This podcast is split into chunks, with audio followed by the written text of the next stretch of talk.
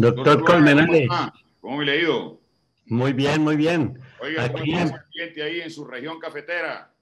Pues fuerte, eh, está lloviendo, estamos en cosecha de café. Ahora sí, en serio. Entonces ya por acá hay mucha labor. Eh, ¿Tiene el molino ahí a 100%? El agro. No, sin molino. Es decir, por ahora no tenemos sino la máquina, la máquina de moler. Entonces vamos a iniciar, doctor Colmenares, señor. la tertulia que denominamos Colmenares Zuluaga. Así es, señor. La contabilidad y la contaduría pública pasado, presente y futuro. Una tertulia con la visión de los contadores públicos Luis Alonso Colmenares y José Hernando Zuluaga. Eh, eh, continuamos con las propuestas sobre reorganización legal y reglamentaria de la profesión. En la tertulia anterior se habló de este tema comentando inicialmente que por información del Consejo Técnico de la Contaduría, la IFAC ya está estudiando establecer un control más reducido para los grupos se propone estratificar las normas de control de calidad. Se hace claridad en la tertulia que la existencia de la revisoría fiscal no queda excluida por la existencia de las NIA y que se debe establecer una aplicación de las NIAs y de las NAI plenas para el grupo 1, propuesta que debe liderar el Consejo Técnico de la Contaduría. E igualmente, se propone que para la aplicación del artículo séptimo de la Ley 43 del 90 se deben establecer procedimientos adecuados, lo cual deberán hacer como idea del GLENIF para solicitarlo al EFAC, dando así una estructura parecida a la aplicación que hace la IASBI para las NIF. Se propone la formalización eh, del control interno al estilo del sector público, para el cual está, establecido está establecida la aplicación del MESI.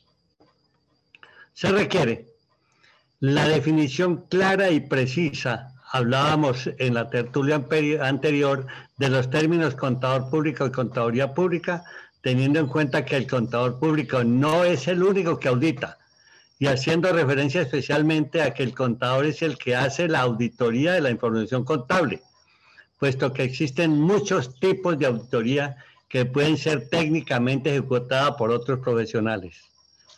Eh, en esta tertulia, finalmente se propone que, por, que para el grupo 3 se establezca la obligatoriedad de aplicar la NIP y que se aplique el modelo IFAC para el sector público pero simplificando los procedimientos de acuerdo con niveles de importancia de los diversos estamentos del sector público. Eh, en las próximas tertulias se tratarán los artículos sexto, además de los artículos sextos, octavo, diez, décimo, once y duodécimo de la ley 43 de 1990. Eh, sus comentarios, doctor Colmenares, por favor. doctor Zuluaga, eh, pues sí, ahí hay una síntesis que nos orienta mucho, que nos eh, ubica mucho en el sentido de lo que llevamos conversando sobre esta revisión, pues, de todo lo que tiene que ver con el, ejercicio de la profesión contable. Yo creo que ahí están planteados ya eh, como los elementos que pueden abordarse para, para hacerle los ajustes necesarios a esos artículos 6 eh, y 7, creo, doctor Zuluaga, de los principios de responsabilidad. Sí, 6 y 7, sí. De auditoría, ¿cierto? Sí. Entonces yo creo que nosotros podríamos referirnos, ahí hay una norma importante que en su oportunidad la, la, pre, la ajustó eh, en razón al nuevo orden constitucional la, la Corte Constitucional, que es el artículo 8, en el que se definen cuáles son las normas a las que deben eh, acogerse o que deben observar los contadores públicos. Eh, eh, digo que yo haciendo una revisión de, ese planteamiento que hizo la Corte allí en la sentencia C530 de 2000, doctor Zuluaga, yo creo que nosotros podríamos reducir con un criterio más bien para efectos de un desarrollo permanente cada vez que sea necesario por parte del gobierno, que es el que desarrolla, el Ejecutivo es el que desarrolla las leyes, y ahí se podría decir que las normas que deben observar los contadores públicos, las que deben observar los contadores públicos son las normas de ética, las normas de ética, por una parte, las normas de ética del ejercicio profesional, las normas de ética del ejercicio profesional. Y el marco normativo relacionado con el ejercicio profesional que expidan las autoridades competentes. Eh, se está refiriendo al numeral 1, los cambios serían para el numeral 1 y el numeral 3. Eh, sí, lo, sí, señor.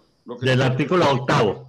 Sí, señor. Lo que sucede es que en ese artículo 3, porque usted sabe que el, perdón, ese numeral tercero, eh, allí la Corte se pronunció, porque le, le declaró inconstitucional esa parte de que eh, las normas que expidan los organismos de vigilancia y dirección de la profesión. Sí. Dijo la Corte que no. ¿Mm? Bueno, entonces nos quedaría el primero como observar las normas de, de, ética en el ejercicio profesional. Eso, o, o, como está allí, observar las normas de ética profesional. Ah, bueno, entonces no hay ningún cambio. Sí, pero yo preferiría más bien como una redacción eh, que a mi juicio puede ser que termine siendo como más precisa, ¿ya? En el sentido de decir que las normas de ética del ejercicio de la profesión. Listo. Y, y lo otro que yo sugiero que, que, pudiera quedar y que, pues, por supuesto, todo esto que planteamos aquí no, no son criterios absolutos, sino planteamientos para una discusión civilizada, como siempre he dicho yo, eh, sería tomar un segundo numeral que diga que las otras normas, pues, que a las, que deben observar los, los contadores públicos fuera eh, el marco normativo relacionado con el ejercicio profesional que expidan las autoridades competentes. Sí, sería ampliar entonces un punto más de ese artículo octavo. Eh, más bien que se reduzca a dos, doctor Zuluaga. Ah, bueno. Busca dos. La norma de ética del ejercicio de la profesión y el marco normativo relacionado con el ejercicio profesional que expiden las autoridades competentes. ¿Por qué? ¿Qué opina del numeral 2? Es que... Eh, eh, el que está pues ahora vigente. Es que actuar con, su, con sujeción a las normas de auditoría generalmente aceptadas ya, ya quedaría comprendido en este numeral segundo que yo le planteo. Ah, sí. Es que yo veo que ese numeral limita al contador. Sí. Porque me está diciendo auditoría, eh, podría haber dicho también auditoría, contabilidad y otros conocimientos. Por eso creo que eh, reduciendo eso a un concepto, fíjese cómo es la, contradicción allí, reducirlo a un concepto que sea más amplio pero que se refiera a las... Que comprenda todo eso, diciendo que eh, eh, las normas que deben observar los contadores públicos son las normas de ética del ejercicio profesional Listo. y el marco normativo relacionado con el ejercicio profesional que expidan las autoridades competentes. Listo, me parece muy bueno, me parece que ya integra toda la información. Yo creo que sí, doctor Zuluaga, ya con eso, pues eso le ayuda a uno mucho más eh, en, en, ese, en esos planteamientos. Y de este artículo octavo, en el numeral cuarto, ¿qué vale su opinión? Vigilar que el registro e información contable se fundamente. Mm, mm, quedaría incluido en ese, en, ese planteamiento que le hago del marco normativo relacionado con el ejercicio profesional. Es decir, quitar también que desaparezca el cuarto. Sí, ambos. Sí, sí. Porque lo que lo comprendería. Sí, lo integra.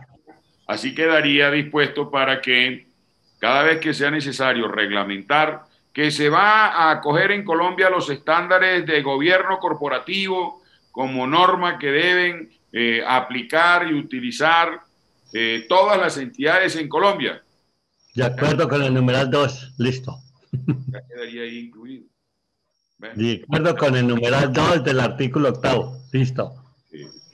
sería como una especie de desarrollo. Ahora, hay una situación bien importante que viene a darla eh, y, usted, yo estoy seguro por lo que eh, tantas veces lo he escuchado y además comparto con usted ese criterio eh, todas las veces que lo ha planteado y porque además tiene usted la suficiente experiencia y argumentación para ese desarrollo y es lo que hoy tendríamos que empezar a concebir como papeles de trabajo, doctor Zuluaga, que es ese artículo noveno. ¿ah? Sí. como en alguna ocasión el Consejo de Estado creo que fue lo que, creo que fue quien lo desarrolló desde el punto de vista de la jurisprudencia a partir de una, a partir de una demanda, creo que fue en una discusión que había entre un contribuyente y la DIAN, porque no le aceptaron eh, eh, en una visita que la DIAN le practicó cuando pidió los libros. Entonces eh, el, el, contribuyente respondió que ahí tenía eh, el software, que ahí estaban sus libros, eso hace ya varios años, y que si requerían de información, él no tenía ningún inconveniente en, en disponerles de todos los ingresos que fueran necesarios, pero que sus libros eran eso, que ahí estaba su contabilidad y toda la información, y resulta que eh, eh, le impusieron una multa muy grande porque no tenía los libros físicos.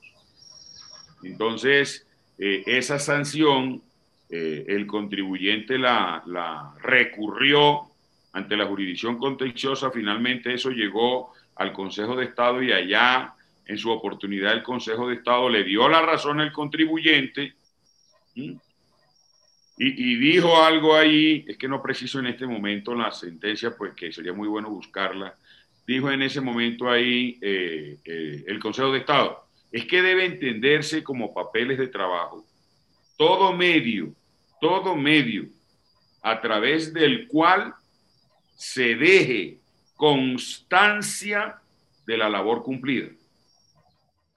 Me gusta ese concepto que es más amplio. por supuesto, imagínense, porque ahí lo que hay que tener en cuenta es que mm, tenemos que adecuar también las normas, las normas tienen que ser contemporáneas, las normas tienen que adecuarse a los tiempos. No podemos nosotros estar eh, hoy en día eh, eh, con el desarrollo de un proceso contable eh, con base en, unos elementos materiales de, diga usted, de 1970. No, hoy los libros son otra cosa, hoy los papeles son otra cosa. Mire, y, creo, y, no se habla tampoco de papeles de trabajo.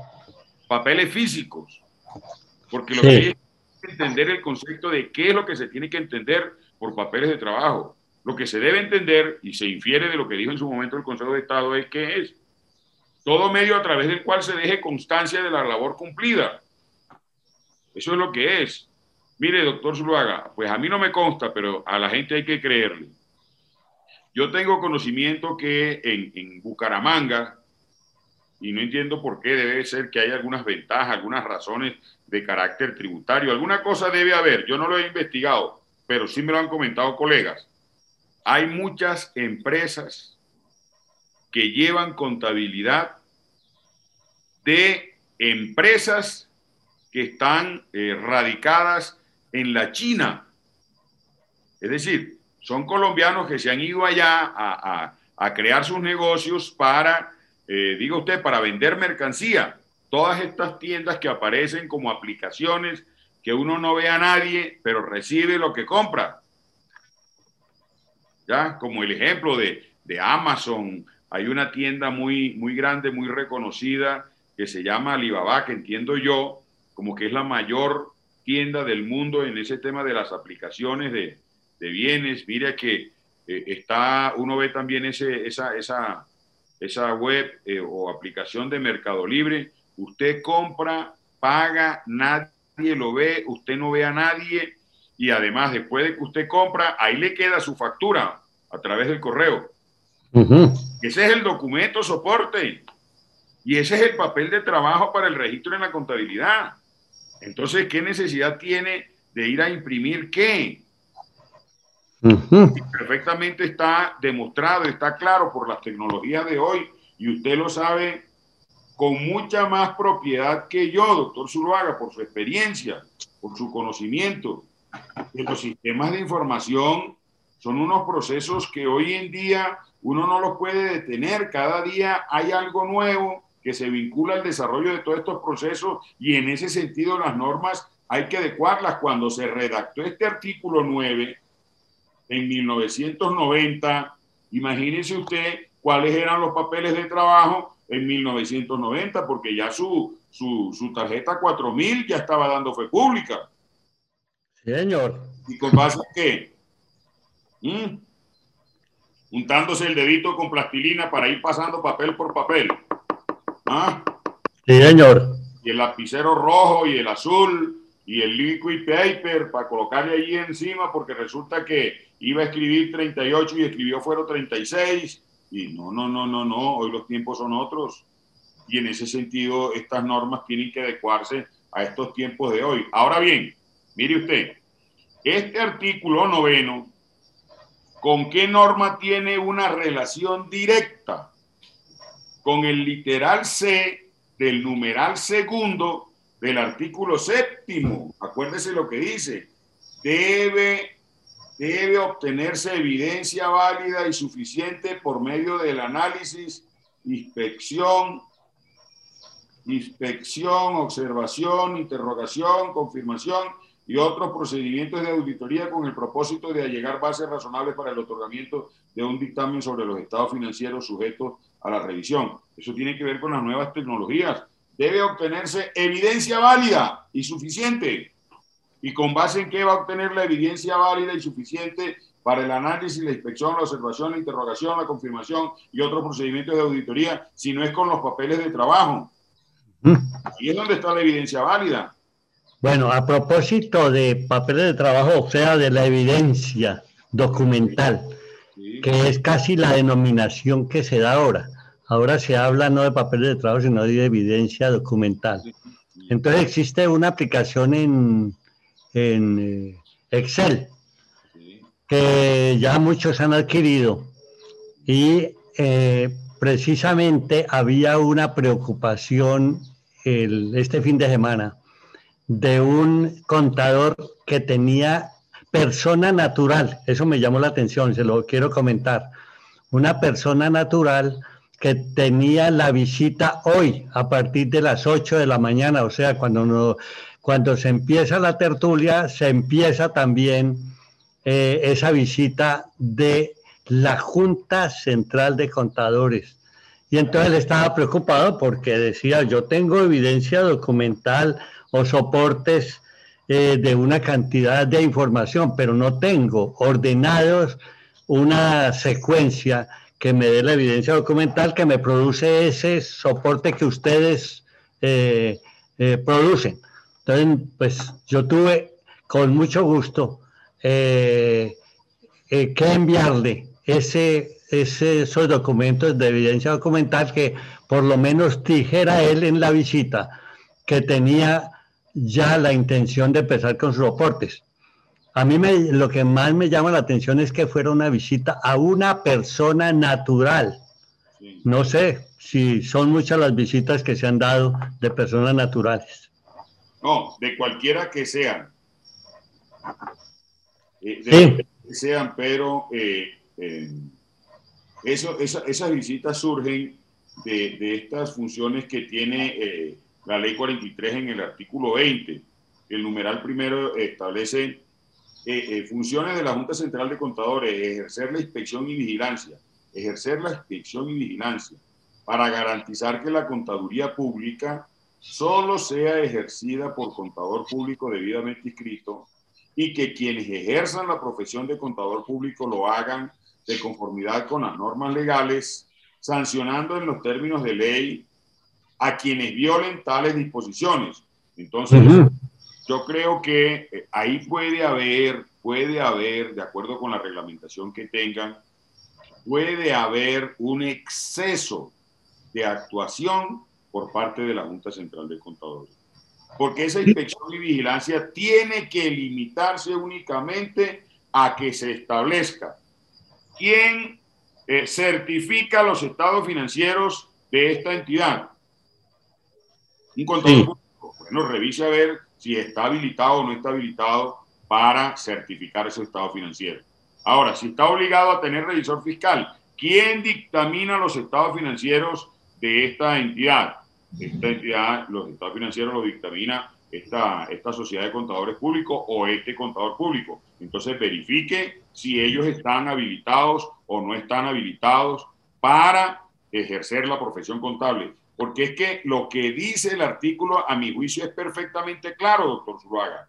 Ejercer la inspección y vigilancia para garantizar que la contaduría pública solo sea ejercida por contador público debidamente inscrito y que quienes ejerzan la profesión de contador público lo hagan de conformidad con las normas legales, sancionando en los términos de ley a quienes violen tales disposiciones. Que quienes lo ejerzan lo hagan conforme a las normas legales. ¿Usted en qué grupo está ubicado en el modelo que diseñó el Consejo Técnico de la Contaduría Pública y que el gobierno reglamentó a través de los decretos que expidió? ¿Estoy en el grupo 1, estoy en el grupo 2 o estoy en el grupo 3? Bueno, verifiquemos si eso corresponde allá. Pero es que no tiene que entrar a hacer ninguna decantación, ni de papeles, ni nada de esas cosas. A mí me parece que ahí hay un abuso por parte de la Junta Central de Contadores. Ahora bien, eso lo puede hacer en términos de, revisar, de cantar, a ver cómo, cuáles son los papeles que utilizan. Sí, pero en el ejercicio de un proceso disciplinario no en el ejercicio de, este, de esta función que contiene el numeral primero del artículo 20. Ir más allá de lo que está allí contenido, eso es, una, eso es un abuso por parte de la Junta Central de Contadores como organismo de inspección y vigilancia, pero inspección y vigilancia, en este caso, del ejercicio de la profesión contable, doctor Zuluaga. Y, eh, doctor Colmenares, una pregunta. ¿Y si se trata de un proceso disciplinario, este ordenamiento no debe salir propiamente del tribunal disciplinario? Yo creo que no, porque es que habría que reglamentar este ah. Y en ese caso, esa reglamentación le correspondería al gobierno. La Junta Central de Contadores no es el órgano para reglamentar eh, la ley. La ley la tiene que reglamentar es el gobierno mediante decretos. Ah, bueno, pero eso está reglamentado y esto de las visitas y eso tiene todo lo, la, documentación. La, manera arbitraria lo ha hecho. Eso lo que hay que hacer es demandarlo. Demandarlo ante el Consejo de Estado. Lo que pasa es que ese es el problema que tenemos y lo venimos hablando desde la primera vez que empezamos a conversar a través de este medio, doctor Zuluaga, y es que nosotros no participamos cuando venimos a ver, nosotros digo yo, la comunidad contable cuando nos venimos a dar cuenta, ya está la reglamentación expedida. Y cuando ya está la reglamentación expedida, entonces lo que hacemos ya es, todos nos quejamos, pero, pero terminamos ahí con una actitud pasiva y nadie hace nada. Oye, doctor Zuluaga, discúlpeme, yo estoy es que ya me... Ojalá que se hubiera inventado un medio a través del cual uno se pudiera meter aquí por la pantalla, porque tengo unas ganas de tirarme allá en ese chinchorro, en esa maca que usted tiene allá atrás. ¿Ah? Pero cada vez se está nublando más. Me tiene usted ansioso con, con ese chinchorro que usted tiene allá. Esa es mucha vida, la que usted se merece, doctor Zuluaga. ¿Ah? Pero bueno. Un año de trajinar por esta profesión, imagínese. ¿Ah? No. Hay otro que dice, ya es justo, equitativo, saludable, necesario y bueno. No, usted nunca puede dejar esa actitud dinámica, activa, de líder, porque usted es faro de una cantidad de personas, de profesionales, de colegas suyos y de la comunidad contable, y usted no nos puede en ese sentido defraudar, porque si precisamente por algo tenemos ganas y entusiasmo de seguir es por verlo a usted. ¿Usted por qué cree que estoy aquí conversando con usted estos temas? Aquí estamos al pie del cañón. Así debe ser. Así debe ser. No, muy bien. Entonces le decía, cuando estemos hablando que lleguemos allá al artículo 20, ahí vamos a hacer algunas precisiones, porque es que el tema de la Junta Central de Contadores no se acabó cuando nosotros dijimos eh, eh, que habláramos de la reorganización institucional. para que desde el punto de vista de una estructura eh, con algún sentido lógico, le diéramos ubicación a los órganos de la profesión y a la contaduría. ¿ya? Ahora lo que sigue aquí en esta reorganización eh, legal es lo que tiene que ver qué deberíamos entonces ajustar en la ley 43 o las demás normas que existan, la ley 1314, el código de comercio, en fin. ¿ya?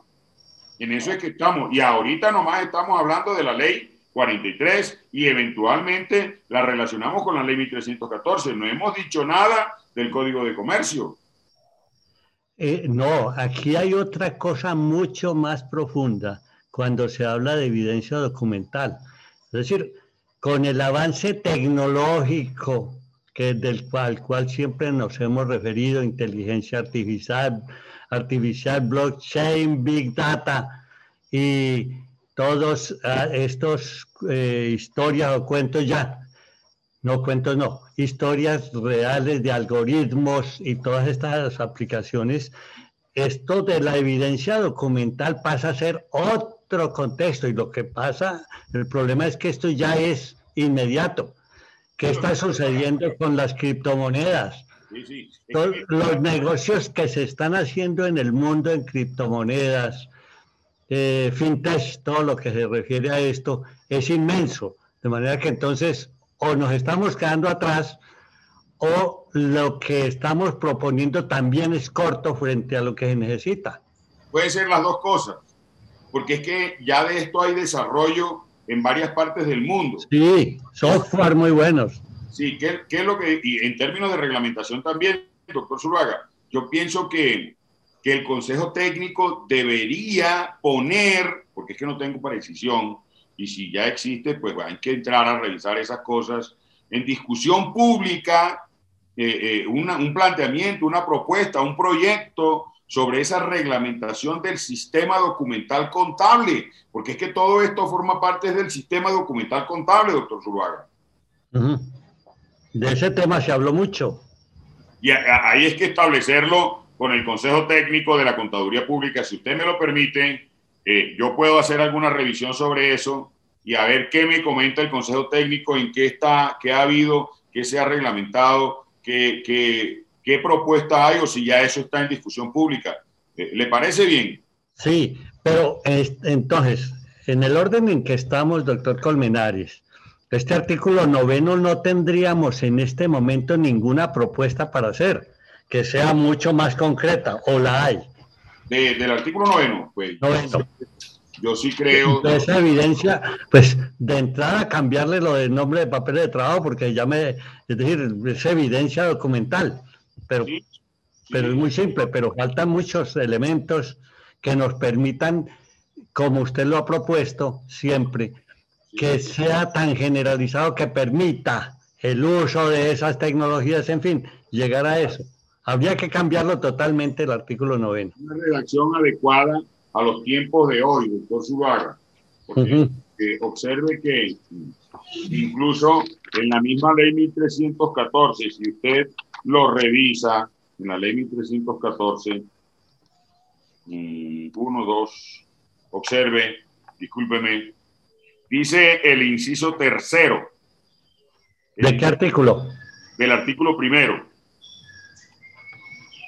mediante normas de intervención de la ley 1314, artículo primero, inciso tercero, mediante normas de intervención se podrá permitir u ordenar que tanto el sistema documental contable,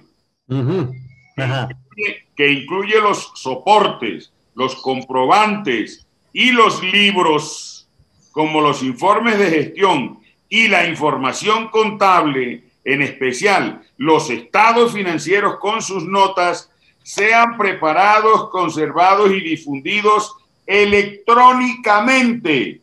Claro, doctor Zuluaga, usted y yo no estamos inventando nada. Lo que estamos es simplemente porque tenemos ese don, esa virtud de, de que podemos ver, como todos los demás humanos que pueden ver, y nos damos cuenta cómo es que todo esto va evolucionando con el desarrollo de la tecnología, del conocimiento, de la información, de la ciencia.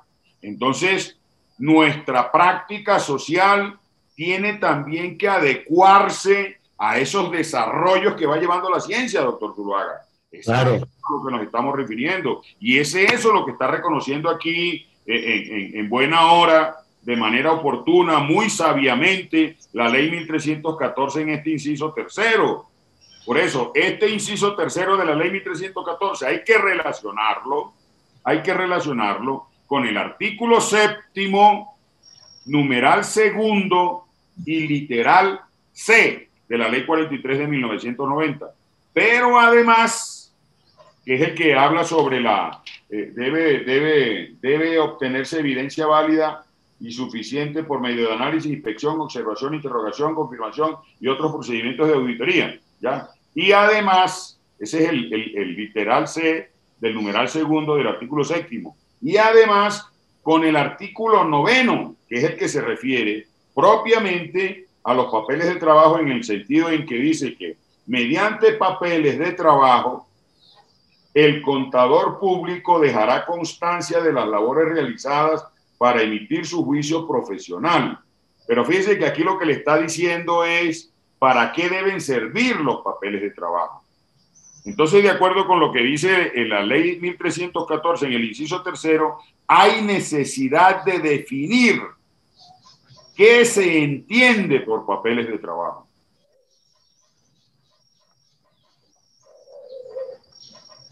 ¿Qué se entiende por papeles de trabajo? todo medio, todo medio, ya eso es una opinión personal, todo medio a través del cual el contador público deje evidencia, deje constancia de las labores realizadas, sin perjuicio, sin perjuicio de los derechos de las personas, los derechos humanos. ¿Y por qué le hago eh, esa precisión, doctor Zuluaga? Porque es que si usted llega hacer una evaluación de control interno y en desarrollo de esa evaluación de control interno que llega a hacer, va a filmar, a dejar como evidencia un video, usted no me puede filmar a mí sin contar con mi autorización. Este, eso sí es claro. Listo. va a hacer un interrogatorio para evaluar el sistema de control interno, usted no me puede grabar a mí en audio sin contar con mi autorización. Señor. Y eso no lo estoy inventando yo, ni lo está inventando usted, ni lo está inventando nadie, es que eso forma parte de los derechos de la persona. Si la persona no lo utilice, bueno, pues entonces me va a tocar tomar nota, pues tome nota, ¿qué podemos hacer? Y de eso haga un acta y después me la presenta y yo reviso si eso fue lo que yo efectivamente dije y yo se la firmo. Pero mientras tanto, no. Entonces, todo eh, Allí, doctor Colmenares, entonces refirió al artículo noveno. Pero allí, ¿qué opina usted del parágrafo de ese artículo noveno? Bueno, allá es donde voy. Los papeles de trabajo podrán ser examinados por las entidades estatales y por los funcionarios de la rama jurisdiccional en los casos previstos en las leyes Dichos papeles están sujetos a reserva y deberán conservarse por un tiempo no inferior a cinco años contados a partir de la fecha de su elaboración. Ahí que lo el análisis que yo he hecho, que, que la segunda parte sobre la conservación de, de, de los papeles, debe haber una norma única, porque es que hay muchas normas con distintos tiempos para la conservación de documentos. Muchas. Entonces yo creo que eso se debe... Y hay unos que hablan de 10 años, en fin, sí.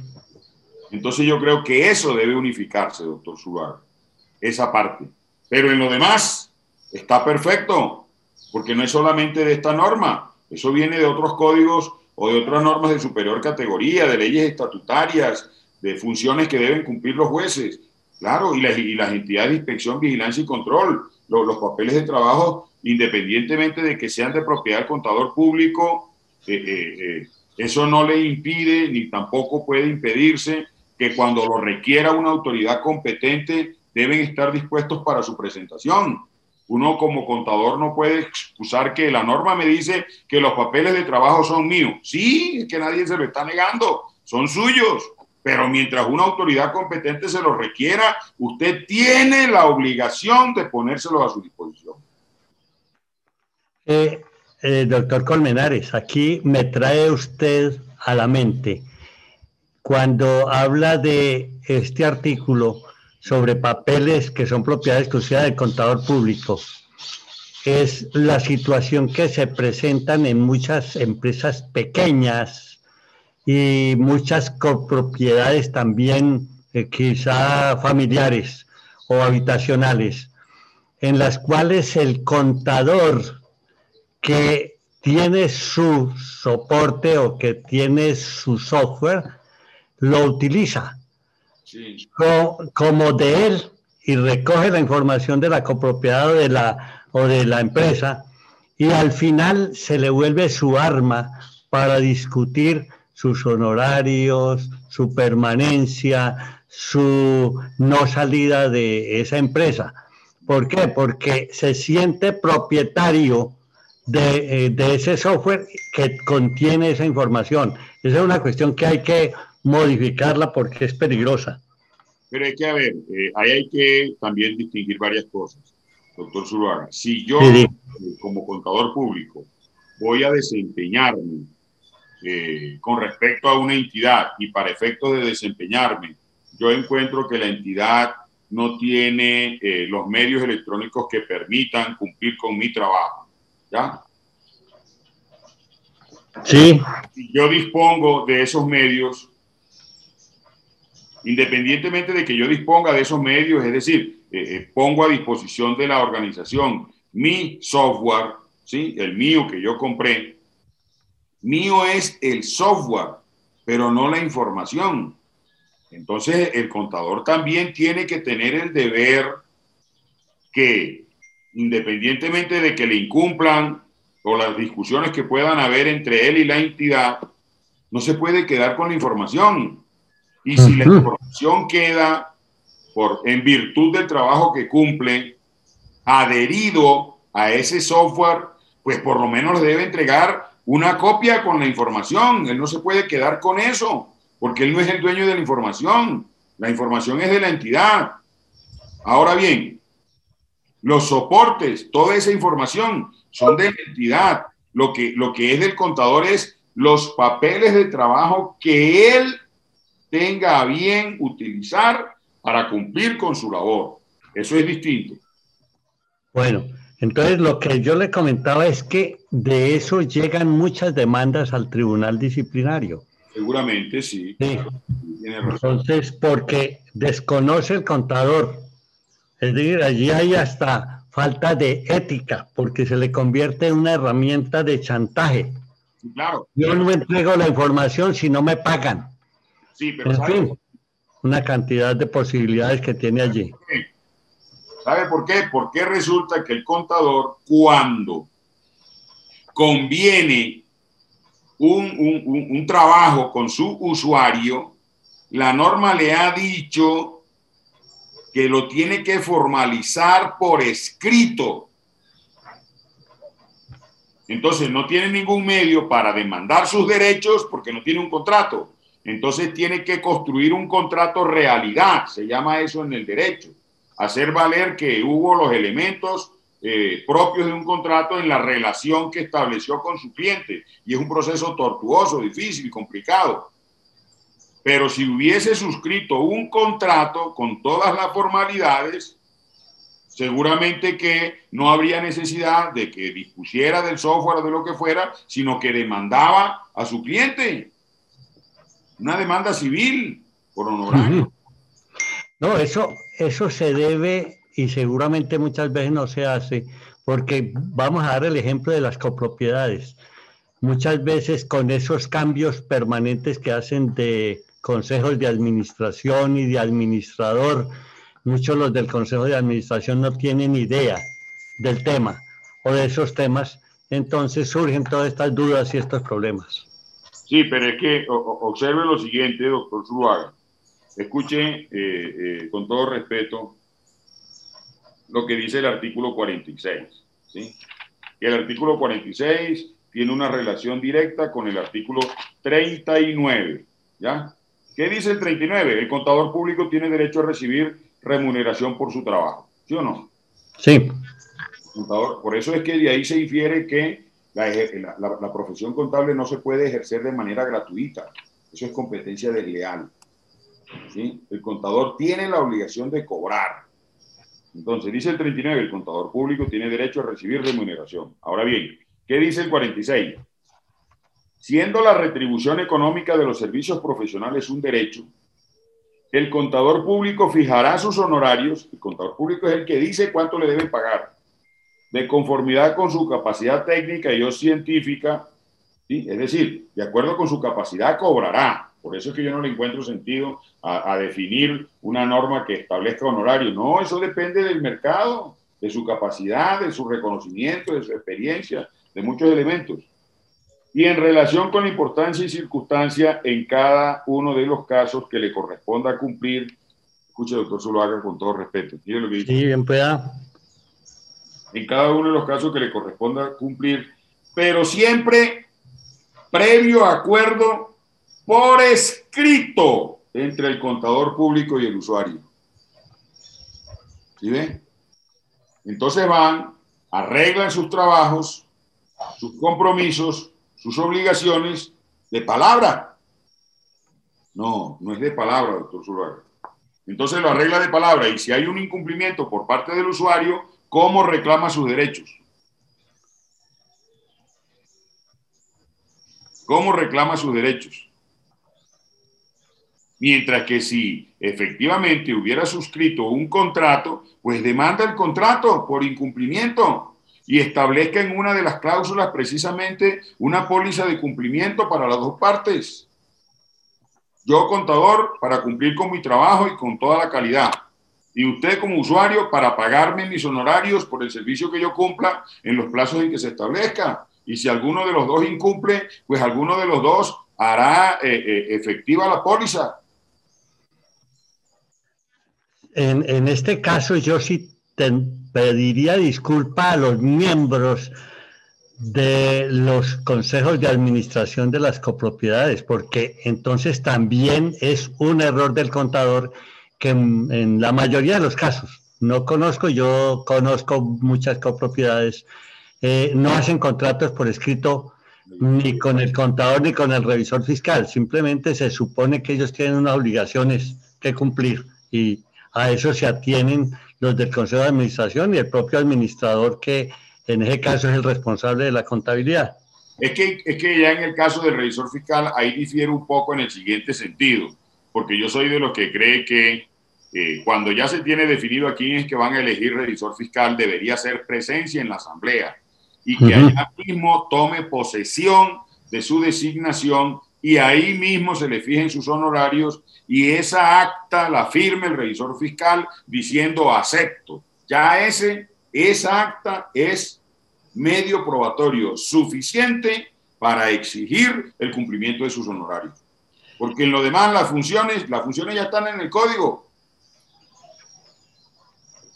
Son las que tiene que cumplir. Doctor Colmenares, me parece que le hemos dado una suficiente explicación o análisis o e inclusive propuesta de este artículo noveno. ¿Cuál sería para usted entonces eh, el paso a seguir? ¿Continuamos con este artículo noveno? yo creo que tiene que ver ya todo ese tema con el sistema documental. Ahí lo único que queda es mi compromiso, si usted me lo permite, de que yo haga la revisión en el Consejo Técnico de la Contaduría a ver si hay eh, algún proceso de discusión pública relacionado con ese tema del sistema documental contable. Sería muy bueno para que con ese con esa información empezáramos la próxima tertulia. Claro que sí. Porque lo de hoy fue en una secuencia muchas veces de hechos y de vivencias. Y aún pues estamos hablando de, de, mm, de, la no existencia de papel de trabajo, sino de evidencia documental conforme a lo que usted eh, prevé o lo que quiere eh, averiguar con el Consejo Técnico de la Contaduría.